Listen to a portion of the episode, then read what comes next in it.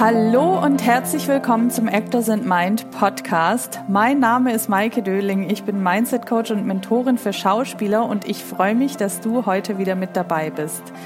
Es gibt wieder ein Interview heute mit dem Schauspieler, Coach und Regisseur Martin Rother und wir sprechen in diesem Interview wie immer über seinen Weg in die Schauspielerei, aber auch darüber, wie er zum Coaching kam, was es bedarf, sich von Selbstzweifeln zu lösen, warum uns Bewertungen vom Echtsein abhalten und warum Persönlichkeitsentwicklung Zeit braucht. Und bevor ich hier jetzt noch viel mehr anteasere, wünsche ich dir viel Spaß und Inspiration mit dieser Folge.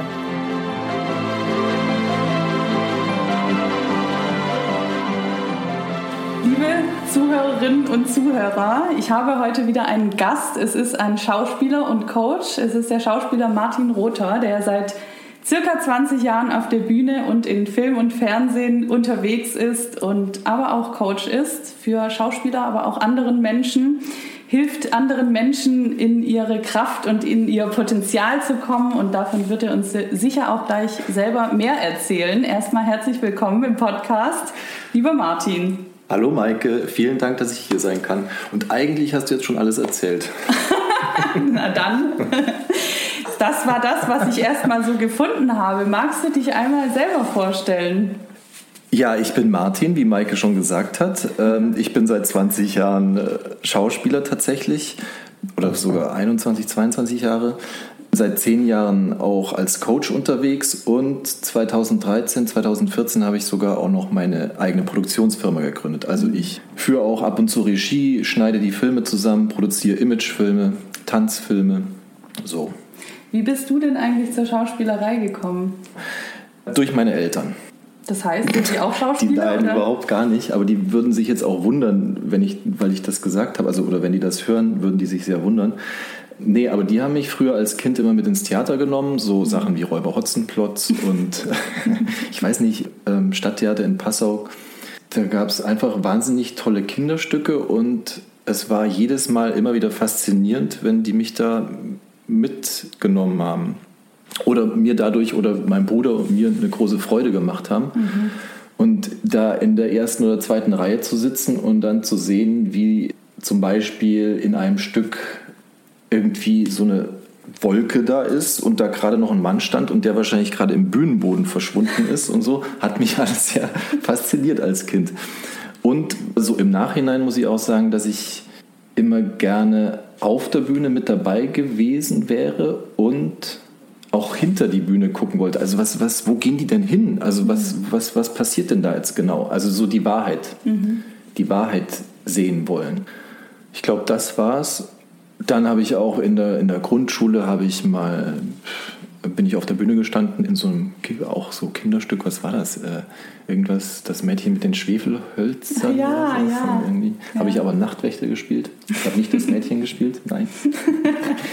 genau. Und da gab es großen Applaus, was mir sehr gut gefallen hat, so als kleiner Martin. die Anerkennung, die man da bekommen hat. Naja, und dann Gymnasium irgendwie war lange Zeit nichts. Und dann, ich glaube, so der ausschlaggebende Punkt war dann nochmal, habe ich äh, Linie 1 gesehen, damals auch in, in mhm. Passau. Und das war für mich dann so, ey, ich will das auch machen. Das ist so toll. Und äh, meine Eltern waren davon eigentlich nicht so begeistert erstmal, was auch verständlich ist. Ähm, oder haben sich da eher gesorgt. Aber sie haben das immer unterstützt, also finanziell auch dann die Schauspielschule und sind da immer sehr hinter mir gestanden. Hm. Schön. Ja. Wie ging es dann? Also dann bist du auf die Schauspielschule gegangen?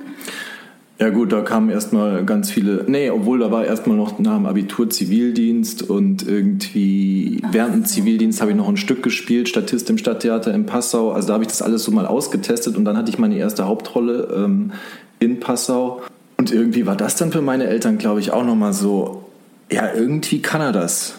Und daraufhin bin ich dann, oh ja, zu einer Koryphäe in Passau gegangen, zur Barbara Dorsch, bei der habe ich Schauspieltraining, Schauspielunterricht genommen und habe mich da trainieren lassen für Vorsprechen an, an Schauspielschulen. Und das war dann natürlich erstmal mit ganz viel Ablehnung auch verbunden, dieses mhm. Vorsprechen an Schauspielschulen. Die haben zwar immer gesagt, ja, Herr Rother, machen Sie weiter.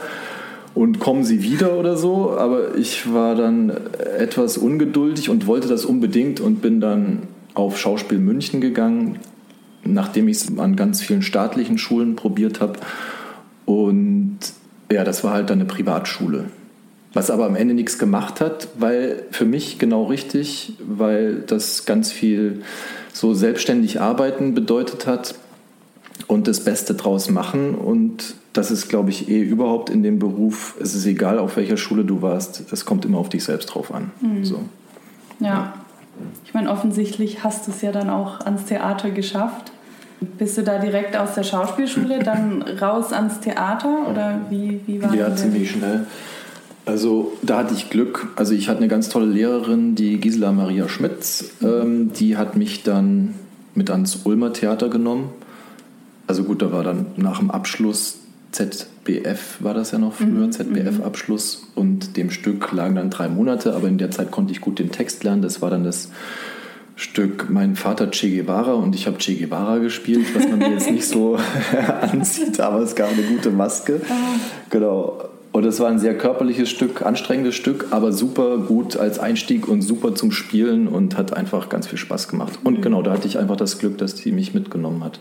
Und dann gab es eben äh, Vorsprechrollen trainieren und die halt, genau, die ganzen Bewerbungen an Theater schicken, wieder vorsprechen gehen, wieder abgelehnt werden, wieder angenommen werden. Und so bin ich dann an einer Tribüne gelandet in Stuttgart, mhm. in Augsburg, im Stuttgart am Staatstheater dann. Äh, in Bregenz, das war so die Hauptzeit, wo ich die mhm. ganzen klassischen Rollen spielen konnte und dann auch noch in Konstanz, genau. Und dann habe ich so für mich, das war dann 2010, nach, naja, nach elf Jahren, also jetzt plus Schauspielschule einberechnet, nach elf Jahren gesagt, so jetzt brauche ich aber eine Pause von dem ganzen Theater hier. Mhm. ja. Okay, und dann hast du nach zehn Jahren gesagt, jetzt ist Ende mit Theater. Warum? Naja, ich war also sehr auf die Schauspielerei fokussiert. Also mhm. eigentlich nur, was anderes gab es nicht. Mhm. Also Freundschaften habe ich nicht mehr gepflegt.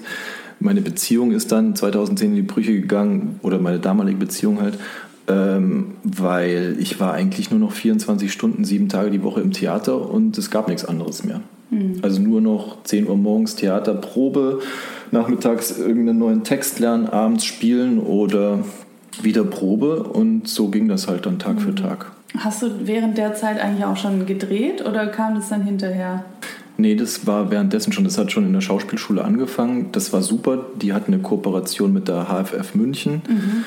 Und die haben halt immer wieder Schauspielführungsworkshops gemacht, wo wir dann hin konnten und die sich an uns ausprobiert haben. Und so haben wir gleichzeitig Material bekommen was ich dann natürlich auch alles wieder zusammengeschnitten habe, um mich bei Castern zu bewerben. Also man hat dann am ZBF-Abschluss, damals ZBF, eine ungefähr fünf-, sechsseitige Liste bekommen, wo die ganzen Adressen standen von den ganzen Castern und Casterinnen und ja, Demoband schneiden, Homepage, Vita, Fotos machen, alles dahin geschickt und um Termin gebeten. Auch da natürlich wieder die Absagen, Ablehnungen und aber auch dann auch die Einladungen. Und meistens hat das dann auch geklappt für ein paar Drehtage, hm. was echt super war. Ja. Aber mein Hauptfokus bis 2010 lag wirklich im Theater.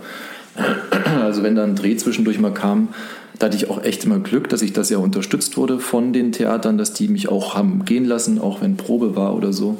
Das war schon super, mhm. gerade in Bregenz auch. Mhm. Da war zum Beispiel dann Spielzeit und dann Sommerpause und in der Sommerpause sechs Wochen, ich weiß nicht wann das war, 2007 oder so, war ich dann in Köln bei Unter uns sechs Wochen lang mhm. und dann halt danach ging es sofort weiter Geil. mit Amphitryon. Also ja, ja, das war super. Wolltest du deine Theaterkarriere dann aufgeben oder wolltest du einfach nur eine Pause machen? Oder war das für dich klar, dass du jetzt damit aufhörst?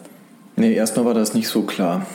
Aber ich habe einfach gemerkt, dass die Zeit und die Kraft, die ich da aufwende und reinstecke, dass das zum einen also finanziell sich ja überhaupt gar nicht lohnt mhm. und dass da sich das Drehen auf jeden Fall viel mehr lohnt. Und irgendwie hatte ich auch den Eindruck, ich muss, brauche jetzt mal Freiraum. Ja. Und brauche noch irgendwie was anderes. Also mich hat es innerlich so umgetrieben, so mir hat was gefehlt. Mhm. Und das mhm. war dann das Coaching, was ich für mich entdeckt habe. Mhm. Genau. Okay, also das heißt, du hast dann weiter gedreht und gleichzeitig war das dann auch die Zeit, wo du angefangen hast mit Coaching? So seit 2010, ja. Und das war dann erstmal Schauspielcoaching oder wie? Nee, nee, nee, da bin ich, also ich bin dann, also genau, also da war dann dieser Bruch erstmal, dass ich nach London bin, einfach um mein Englisch zu verbessern, mhm. dann nach Kanada. Oh, das war auch eine tolle Zeit. Das war eigentlich auch eine, da habe ich kurz vorher Motorradführerschein gemacht und bin dann einfach nach Kanada, habe mir dann ein Motorrad ausgeliehen, bin dann erstmal nur gefahren. War super. Und da habe ich mich dann so, glaube ich, so ein bisschen auf mich besonnen und habe dann da auch entschlossen, okay, ich gehe jetzt mal nach Berlin ohne irgendwas und guck mal, was da geht und was ich da machen kann. Und dann habe ich lustigerweise dann habe ich hier die Wohnung, äh, also den Mietvertrag unterschrieben und bin dann aber nochmal nach Konstanz an Theater gegangen. Mhm. Und da über die Intendantin habe ich dann die Workshops kennengelernt, wo ich dann seit Ende 2010 war. Mhm. Und habe hier in Berlin die Tankstelle für Künstler zum Aufladen kennengelernt. Mhm. Und da, als ich in der Tankstelle war, habe ich schon gemerkt, ah ja, das ist irgendwie dieses Coaching, das interessiert mich, das will ich auch machen. Habe mich erstmal selber coachen lassen mhm. und dann irgendwann bei Sigrid Andersson die, die Ausbildung zum Schauspielcoach auch gemacht. Du machst ja jetzt auch anderes Coaching, ne? Ja. So, wie kam es dazu dann? Also in der Tankstelle habe ich dann auch Schauspieler gecoacht. Danach, mhm. als ich bei der Tankstelle aufgehört habe, habe ich auch noch Schauspieler gecoacht. Aber durch die Persönlichkeitsentwicklungsworkshops, sage ich jetzt mal so, wo ich dann hingegangen bin seit 2010 bis 2018, habe ich einfach noch ein ganz anderes Verständnis bekommen. Also es gab einfach noch was anderes als die Schauspielerei. Mhm. Mhm. Und es gibt eben nicht nur Schauspieler, es gibt, habe ich dann festgestellt, auch noch andere Menschen auf dieser Welt. so, genau. Warte mal, habe ich da jetzt alles gesagt? Ich weiß gar nicht, was meine Frage mehr war. ich weiß auch ähm, nicht mehr. Also wir hatten es davon, wie du vom Schauspielercoaching zum anderen Coaching gekommen bist. Ja, genau. Das war so. Pass auf. Und zwar in der Tankstelle gab es jemanden, die hat gesagt, hey Martin, da gibt es eine Schauspielgruppe, das sind aber eher Laien, mhm. aus Unternehmen auch, mhm. und hast du nicht Lust, die mal zu coachen? Mhm. Und in dieser Schauspielgruppe, also die habe ich dann ein paar Jahre geleitet und irgendwann aber auch nicht mehr. Und in dieser, in dieser Schauspielgruppe war jemand aus einem Unternehmen, der dann irgendwann mich wieder angerufen hat und gefragt hat, hey Martin, hast du nicht mal Lust, mich und noch einen anderen Geschäftsführer zu coachen? Mhm. Und darüber kam das. Also das ging dann weiter mit Mundpropaganda und immer weiter und weiter. Und in dieser Zeit dazwischen, also zwischen diesem Schauspielcoaching, also eigentlich ging es von dem Schauspielcoaching, Tankstelle erstmal zur Regie. Mhm. Filme produzieren, Imagefilme produzieren, Tanzfilme, Kurzfilme. Also mich da drin zu üben, was es bedeutet, Regisseur zu sein auch. Mhm. Und dann stand plötzlich wieder die Schauspielerei im Vordergrund, dann stand mhm. plötzlich wieder das Coaching im Vordergrund. Also immer so, wie es gerade vielleicht auch meine Gefühlslage war, worauf mhm. ich am meisten Lust drauf hatte. Mhm für mich war das immer eins. Also es hat das eine was mit dem anderen zu tun. Mhm. Als Schauspieler lerne ich dann über die Regie was, als Regisseur lerne ich über die Schauspielerei was oder über das Coaching was oder vom Coaching zur Regie und so. Also für mich war das nie irgendwie eine Trennung. Mhm. Mhm. Finde ich voll spannend. Kannst du das jetzt sagen, was das für dich war, was du vielleicht als Schauspieler dann auch aus der Regiesicht mitgenommen hast oder dann auch vom Coaching? Ja, ich habe äh, aufgehört, also dieses Ding, nur Schauspieler zu sein, mhm.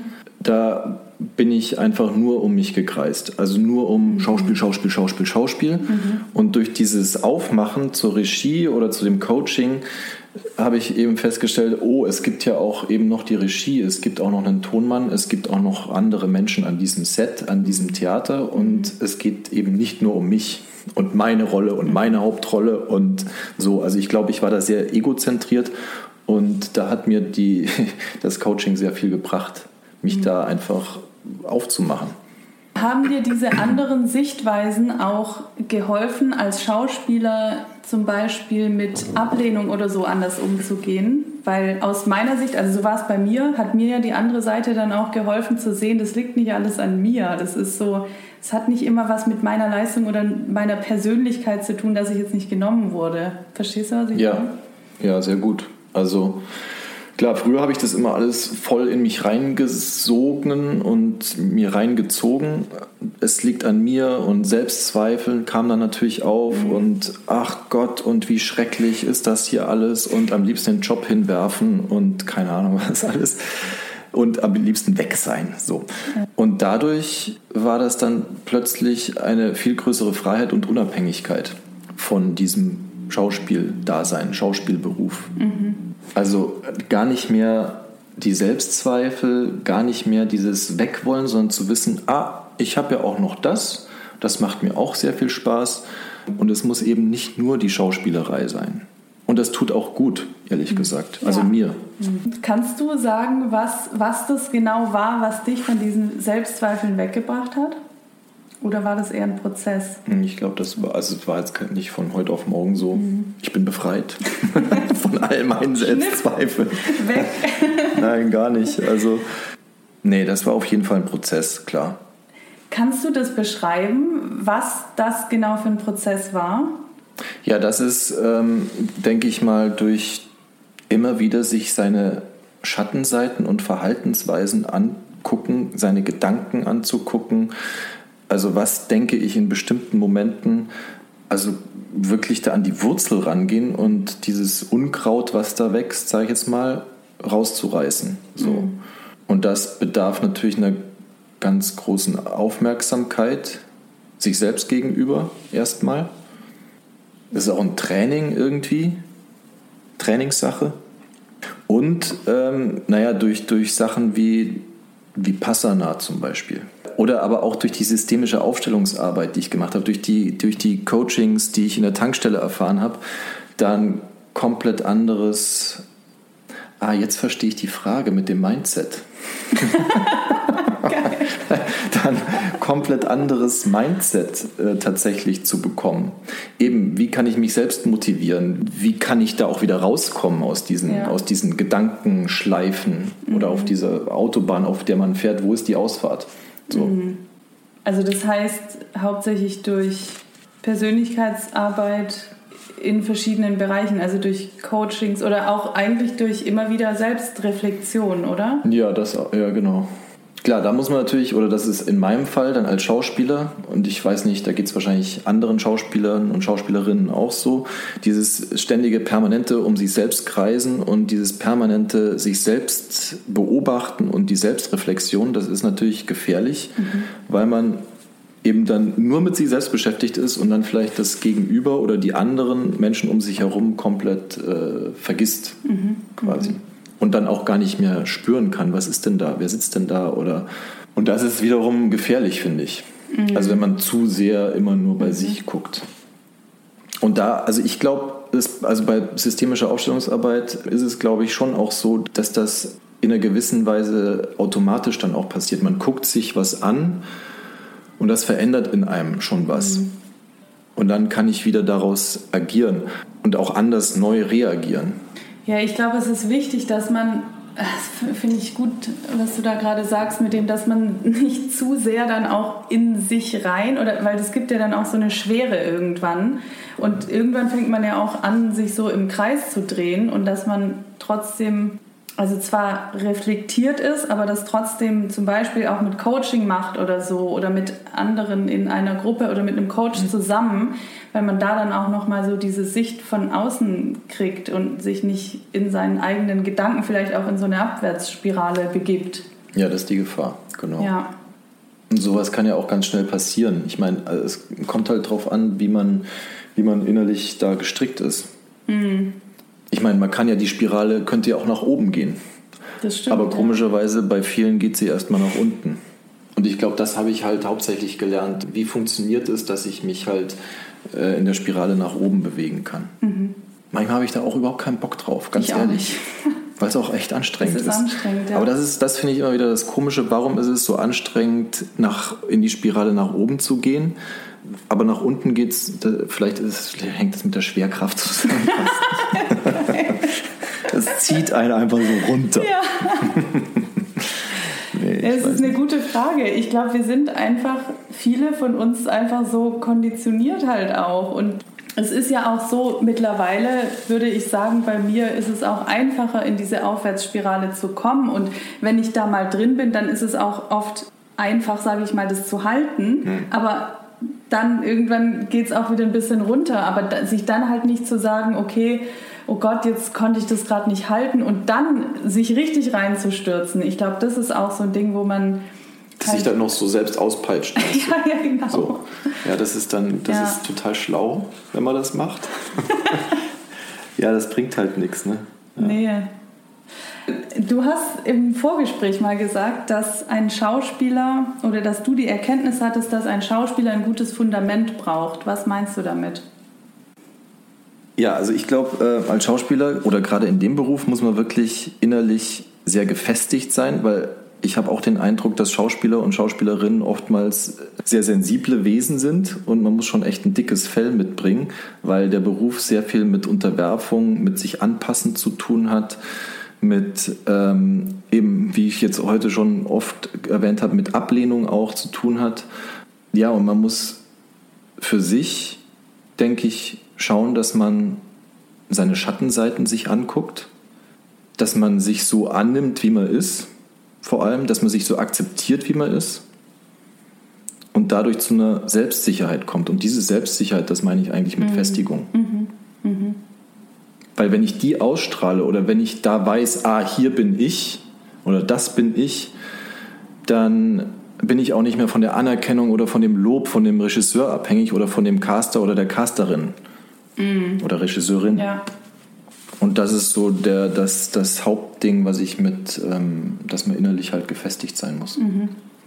Ja, ich glaube halt auch, wenn jemand innerlich nicht gefestigt genug ist, ist es halt auch gerade der Beruf als Schauspieler ist ja auch so, man muss sich halt auch öffnen.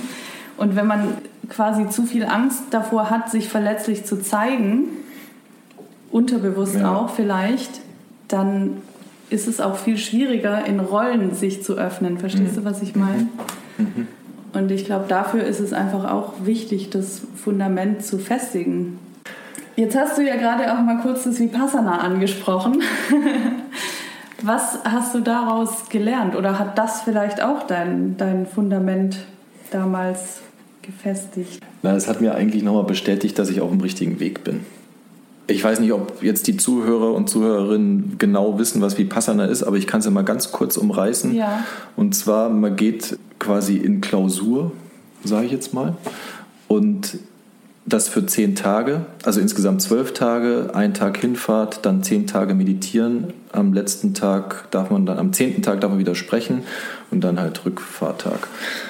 Also man ist quasi in einem Schweigekloster. So Männer und Frauen sind strikt getrennt. Es sind 60 Männer, 60 Frauen. Aber dieses nicht reden dürfen bedeutet auch, dass man den anderen nicht in die Augen guckt, dass man jetzt dem anderen nicht die Tür öffnet, dass man nicht irgendwie gestikuliert mit jemand anderem, sondern wirklich, dass man komplett auf sich zurückgeworfen ist. Kein Sex, keine Drogen, kein Alkohol, kein Handy, also muss man abgeben. Genau, all diese weltlichen Dinge sind da nicht erlaubt. So. Und man darf auch dieses Gelände nicht verlassen. Also das ist, da ist so ein kleines Wäldchen, wo die Männer halt die ganze Zeit im Kreis rumlaufen. Und dann ist da so eine freie Fläche gewesen, wo die Frauen die ganze Zeit im Kreis rumgelaufen sind. Also wenn wir Freizeit hatten, diese Stunde Freizeit mal.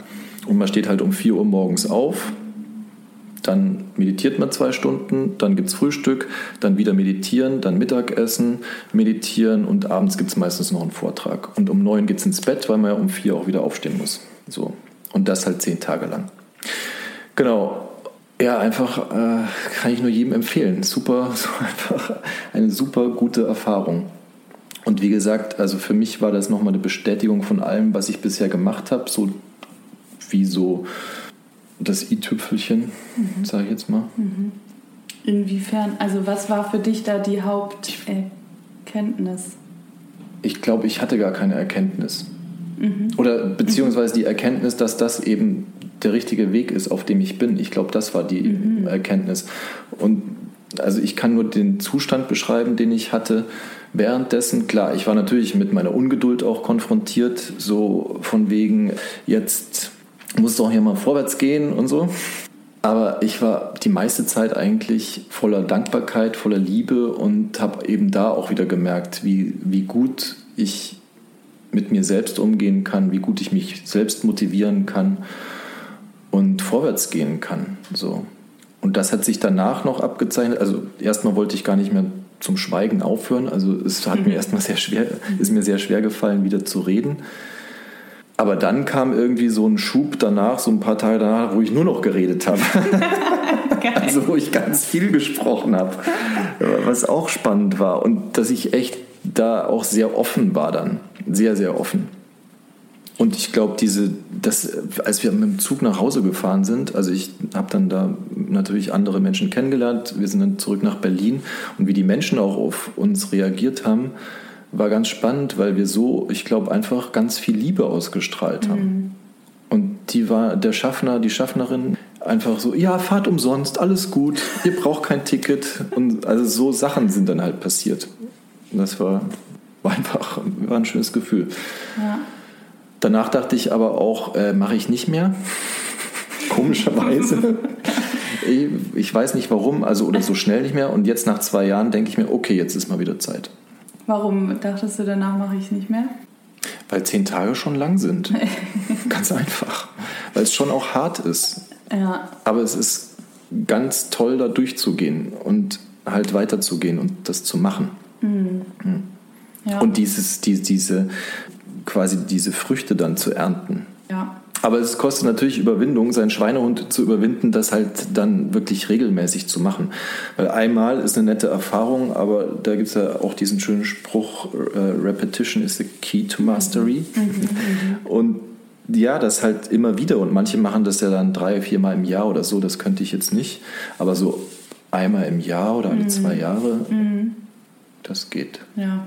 Ich habe es ja, wie gesagt, also ich habe ja nicht die zehn Tage gemacht. Mhm. Ich habe auch schon mal eine Folge drüber gemacht, deswegen, ich glaube, die meisten, die jetzt zuhören, wissen, äh, was Vipassana ist, also zumindest wenn sie die Folgen davor gehört haben.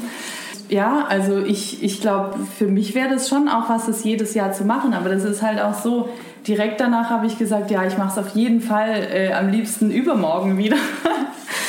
Und dann kommt man aber doch auch im Alltag in so einen Rhythmus rein irgendwann, wo halt der Alltag und der, ich sag jetzt mal Stress, ne, einen so übermannt. Ich hatte mhm. letzte Woche so ein, oder vor zwei Wochen oder so, so einen Moment, wo ich auf einmal wieder total viel zu tun hatte und so voll im Machen-Modus war und schon gemerkt habe, oh nee, eigentlich kein Bock, es wird mir jetzt wieder alles zu viel. Und dann hatte ich so einen Tag, wo ich frei, also wo ich schon vorher verabredet war, der Tag war komplett frei und ich wollte den Tag fast absagen und sagen, nee, ich habe zu viel zu tun, ich muss was machen. Dann dachte ich so, nee, genau das ist es, dass man sich dann halt wieder rausnimmt. Mhm.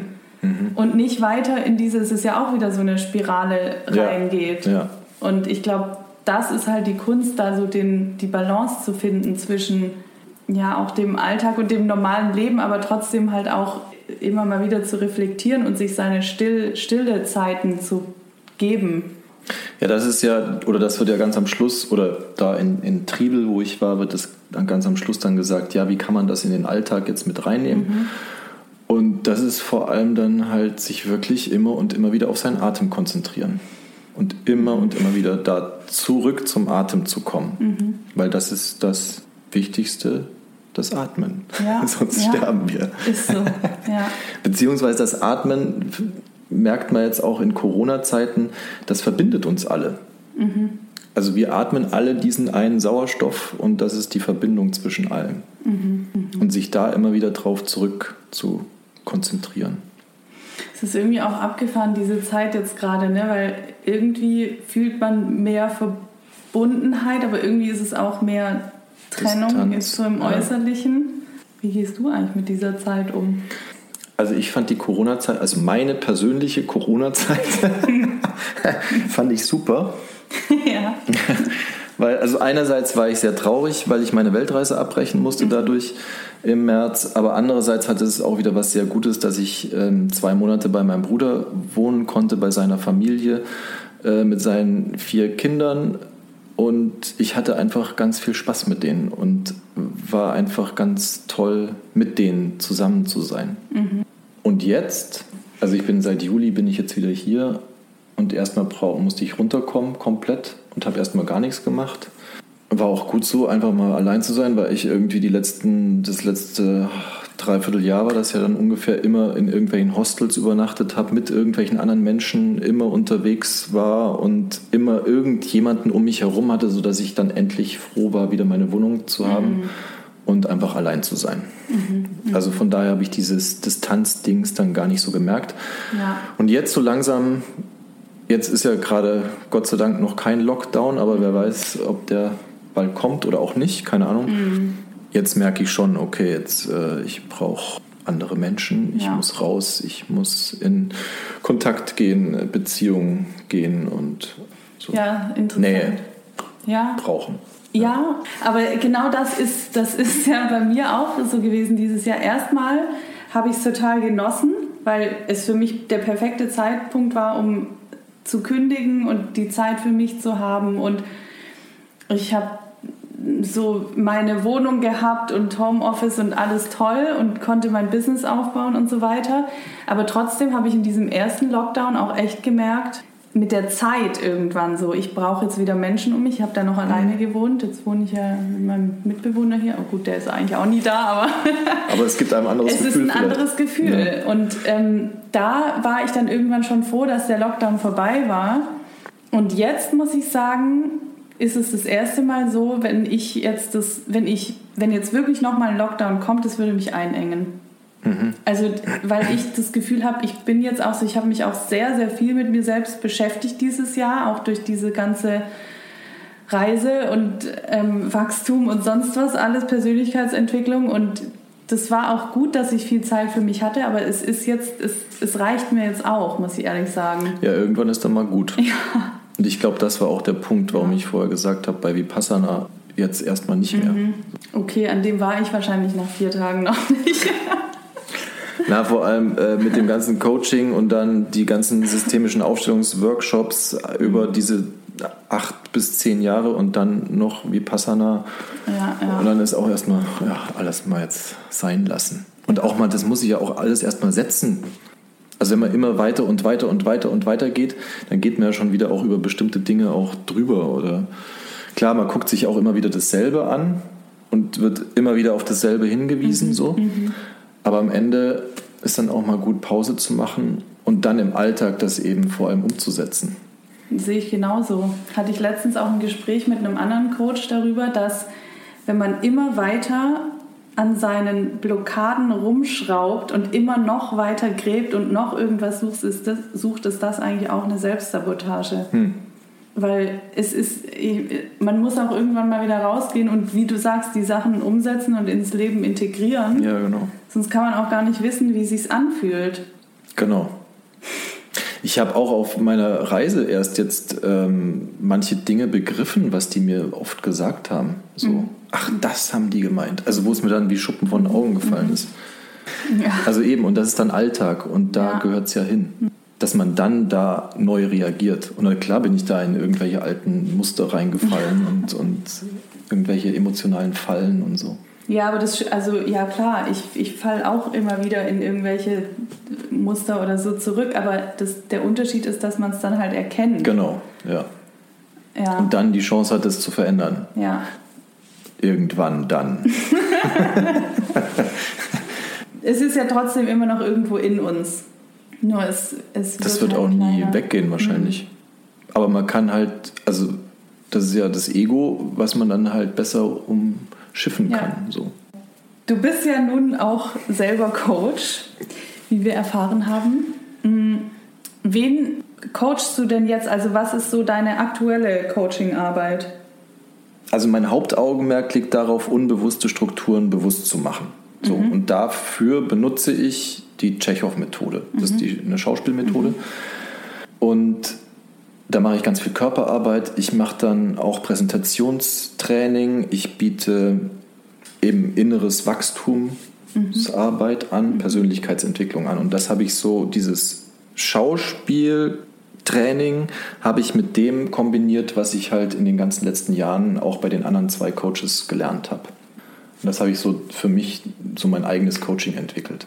Und das können Schauspielübungen sein, das kann eben Körperarbeit sein, das kann auch mal eine kleine systemische Aufstellung sein. Das geht ganz viel um die Gedankenwelt auch, wie sich die auf die Emotionalität auswirkt, beziehungsweise wie sich die Körperlichkeit auf die Emotionalität auswirkt mhm. oder auch auf die Gedankenwelt. Und arbeitest du mit Gruppen oder Einzel?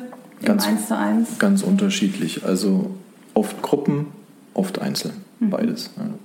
Und es ist mir egal, ob das jetzt auch Schauspieler sind oder ob das Geschäftsführer von Unternehmen sind mhm. oder ob das deren Mitarbeiter sind. Das ist mir ziemlich ja. egal, weil für mich steht da jetzt einfach erstmal der Mensch mhm. und der kommt mit bestimmten Verhaltensweisen an. Und mir wurde mal nachgesagt, Martin, du sezierst immer die Leute, die Menschen. So. Aber ja, das mache ich gerne, weil ich will an die Wahrheit ran. Ich will an die, an, an die Echtheit und wirklich in die Tiefe und an die Wahrheit des Menschen ran. Und deswegen fühlt sich das vielleicht dann manchmal an wie Sezieren, weil man natürlich seine ganzen Masken fallen lassen muss und diese ganzen, wenn man sich eine Zwiebel vorstellt, diese ganzen Schalen, bis man dann zum Kern kommt, mhm. die quasi abschält. Ja. So. Du hast ja jetzt schon von ein oder zwei Mentoren oder Mentorinnen geredet, die du hattest ähm, auf deinem Weg. Gab es noch jemanden, der dich vielleicht eine Weile begleitet hat, ähm, die oder der dir irgendwas mitgegeben hat, was dir so, was etwas war, was dich immer wieder auch vielleicht auf den Weg zurückgebracht hat, wenn du mal am Zweifeln warst? Ich, war, ich habe erzählt, dass ich acht Jahre bei zwei Coaches war und das sind Bernd und Udi Specht aus der Schweiz. Mhm. Beziehungsweise die haben auch eine Finca in Ibiza, wo sie auch Workshops gegeben haben, mhm. was ganz wunderbar war. Mhm. Und ja, bei denen habe ich, bei denen habe ich alles gelernt, was es so zu lernen gibt. Was würdest du sagen, waren die Hauptdinge, die sie dir mit auf den Weg gegeben haben? Die Dinge, die dir am wichtigsten waren oder am meisten weitergeholfen haben? Also gerade in Bezug auf die Schauspielerei, was viel mit Schein, einer Scheinwelt zu tun hat, echt sein. Mhm. Also echt sein, in der Tiefe da zu sein und zwar so wie man ist und nicht irgendwie irgendwelche, wie ich ja auch schon gesagt habe, Masken aufsetzen oder irgendwelche Schutzmechanismen, die ja jeder Mensch in sich trägt, nach außen zeigt. Mhm. Wie macht man das? Echt sein? Mhm. Einfach sein. Einfach sein. ja. Ja. Naja, es hat viel einfach, einfach, schon wieder einfach, es hat viel mit Normalsein zu tun und nicht irgendwas draufsetzen oder so tun als ob. Und dieses so tun als ob macht man ja als Schauspieler ganz mhm. oft mhm. und viel. Und ich glaube auch, dass viele Schauspieler dieses, dieses Ding haben, dieses so tun als ob, gerade wenn sie in einer Rolle drin sind, dass, dann, dass sie das dann auch in die Beziehung, in den Alltag mit reinnehmen. Mhm. Und umso wichtiger ist es zu wissen, wo bin ich echt und was ist denn eigentlich echt sein? Mhm. Ich glaube halt, dass Schauspieler auch sehr, also die meisten zumindest sensible Menschen sind. Und wenn die dann noch in der Öffentlichkeit sind und dann noch mit diesem, mit, mit der ganzen Ablehnung, die man in diesem Beruf hat, auch noch konfrontiert sind die ganze Zeit, das ist halt schon, ich finde, es ist so ein schmaler Grad, wo man sich bewegt zwischen authentisch und sich also verletzlich zeigen und trotzdem irgendwie so einen Schutz aufbauen, dass eigentlich jedes alles so trifft. Und ich glaube, darin liegt die Kunst, sich trotzdem echt zu zeigen, aber trotzdem von bestimmten Dingen abgrenzen zu können. Ja, also was ich auf jeden Fall bei den Workshops dann, also bei Bernd und Uli Specht, ähm, da konnte ich so sein. Da konnte ich, also nicht immer, aber zeitweise, wirklich dann komplett in einer großen Gruppe ganz so, ja, das bin ich. Mhm. Und zwar ohne irgendwelche Bewertungen von außen oder von innen, sondern einfach nur, ja, so, das ist es. Also ich. Voll schön. Mhm. Und deswegen haben wir die Workshops, um da jetzt den Bogen wieder zurückzukriegen, äh, deswegen haben mir die Workshops so wahnsinnig gut getan. Und deswegen bin ich auch so unfassbar dankbar dafür, was ich da alles lernen konnte. Also auch was Kommunikation anbelangt, was, was zwischenmenschliche Beziehungen anbelangt.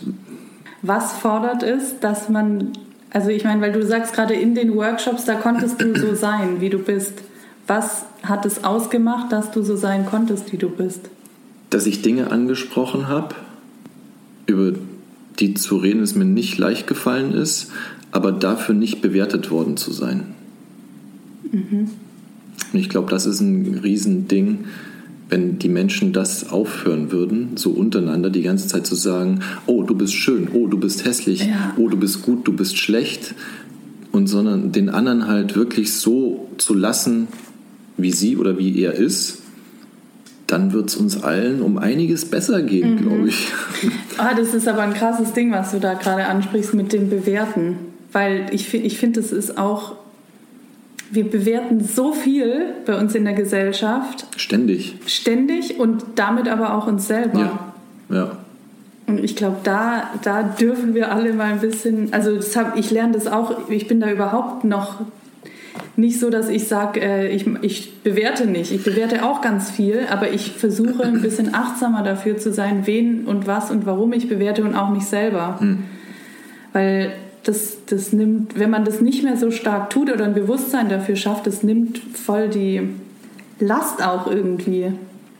Ich habe jetzt vieles gefragt. Gibt es noch irgendwas, was ich nicht gefragt habe, was du den Zuhörerinnen und Zuhörern Hörern mitgeben möchtest? Man kann täglich was tun. Also täglich zum Beispiel schauen, dass man eine Sache tut, um aus seiner Komfortzone rauszutreten. Und das können nur ganz kleine Sachen sein täglich versuchen, seinen Schweinehund zu überwinden zum Beispiel. Gedankenpflege und Vertrauen. Also sich selbst vertrauen. Die Dinge auch einfach mal so sein lassen, wie sie sind und darauf vertrauen, dass das schon gut wird, weil ich glaube, da wo wir sind, auch dieses ganze Corona-Ding, es ist alles zu unserem Besten am Ende. Hm. Dankeschön. Ja, ich danke dir, dass du das äh, mit mir machen wolltest. Ja, sehr gerne.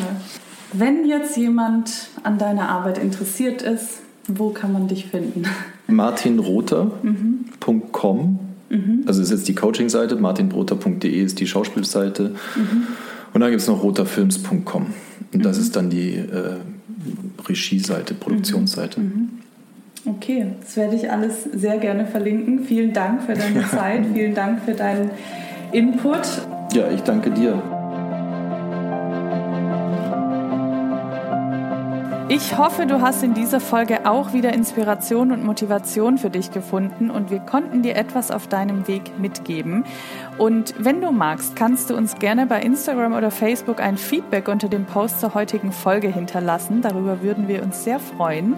Und wenn dir der Podcast generell gefällt, dann freue ich mich natürlich auch, wenn du ihn weiterempfiehlst oder mir eine positive Rezension bei iTunes hinterlässt. Wie immer findest du alle Links zu Martin und natürlich auch zu mir in den Show Notes. Und eine kleine Neuigkeit gibt es noch. Ich habe seit neuestem auch eine Facebook-Seite mit dem Titel Actors and Mind Coaching. Und ich freue mich natürlich auch, wenn du mich dort abonnierst. Denn auch dort werde ich demnächst meine neuen Workshops und Kurse bekannt geben und ich kann es eigentlich echt kaum erwarten, das alles mit dir zu teilen. Aber ein bisschen Geduld ist noch angesagt. Daher wünsche ich dir jetzt erstmal einen wundervollen Tag und ich freue mich, wenn du auch in der nächsten Folge wieder mit dabei bist. Alles Liebe, deine Maike.